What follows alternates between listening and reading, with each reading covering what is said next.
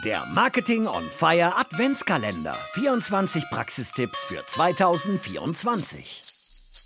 Hallo zusammen, hier ist Britta Agel für euch im Adventskalender. Ich bin Global Director of Revenue and Product Marketing bei Sprycar und hinter meiner Adventskalendertür findet ihr heute den Tipp, Demos als Marketinginstrument einzusetzen. Das ist ein Thema, was bei uns auch gerade sehr aktuell ist und ich denke, dass das von vielen im Marketing gerade noch unterschätzt wird. Ich spreche ja sonst oft über Marketing Sales Alignment, aber heute müssen alle Vertriebler nochmal ganz stark sein, denn immer mehr B2B-Buyer wollen im Entscheidungsprozess noch gar nicht mit Sales sprechen, sondern sich erstmal selber informieren. Das nennt man das Konzept des Anonymous Buyer und das bedeutet auch, dass wir im Marketing unser Gating, also das Verstecken von Inhalten hinter Formularen, sehr bedacht einsetzen sollten. Also mit Demos können wir Prospects gezielt informieren, um dann bei Interesse mit mehr Wissen mit dem Vertrieb in Kontakt zu treten. Man vermeidet, dass Interessenten den Informationsprozess bei eurem Unternehmen verlassen, um dann bei der Konkurrenz vielleicht besser zugängliche Informationen zu finden. Außerdem kann dadurch der Kaufprozess beschleunigt werden und Sales arbeitet effizienter, weil sie mit den Kunden sprechen, die schon wissen, was sie wollen.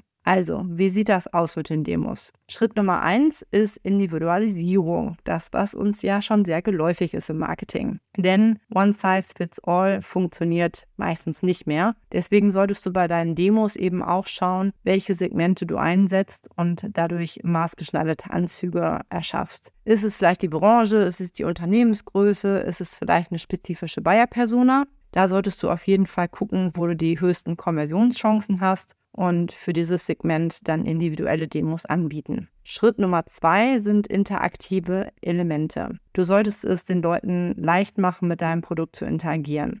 Das können interaktive Simulationen sein oder wenn du Dienstleistungen anbietest, vielleicht auch einfach ein Video-Sneak Peek. Aber der Buyer sollte ein möglichst gutes Vorstellungsvermögen davon bekommen, wie es aussehen würde, mit dir und deinem Produkt zu arbeiten. Und dann kann er auch wirklich den Wert von deinem Angebot verstehen. Schritt Nummer drei ist Demos als Selbstbedienungstresor. Das kannst du dir wirklich so vorstellen, dass der Käufer auch aus verschiedenen Demos, die du anbieten kannst, wählen kann, um dann äh, weitere Informationen zu sammeln.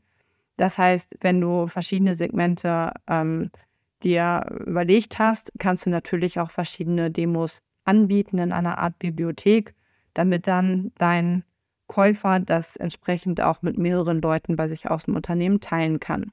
Schritt Nummer vier, auch etwas, was äh, wir Marketer schon im Blut haben, das ist die Analyse und die Optimierung. Da geht es eben darum, dass wir auch innerhalb der Demos schauen, welche Teile werden denn eigentlich besonders gut genutzt und wo springen die Leute ab. Das gibt dir dann die Einblicke, um die Demos weiter zu optimieren und um auch die ähm, Verkaufsgespräche nachher besser führen zu können. In einer Welt, in der Käufer mehr Eigenrecherche betreiben, ist eine individualisierte Demo wie ein roter Teppich für dein Produkt. Also ich wünsche euch viel Spaß beim Einführen von Demos als dein neues Marketinginstrument und habt eine tolle, konversionsstarke Adventszeit. Tschüss!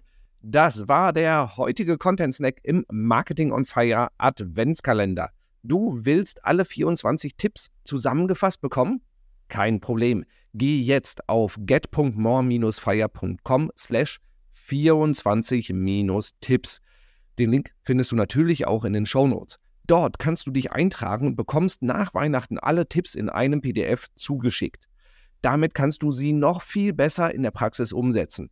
Ebenfalls in den Shownotes findest du natürlich auch passende Ergänzungen zum heutigen Content Snack mit Links zu passenden Podcast-Folgen, zu Webinaren und E-Books, damit du noch mehr in dieses Thema eintauchen kannst. Und vergiss natürlich nicht, den Podcast zu abonnieren, damit du auch morgen einen praktischen Marketing-Tipp auf die Ohren bekommst. Und empfehle den Podcast natürlich auch gerne weiter. Ich bin mir sicher, du kennst Kolleginnen und Kollegen, für die die Tipps auch spannend sind. Wir hören uns morgen. Ciao.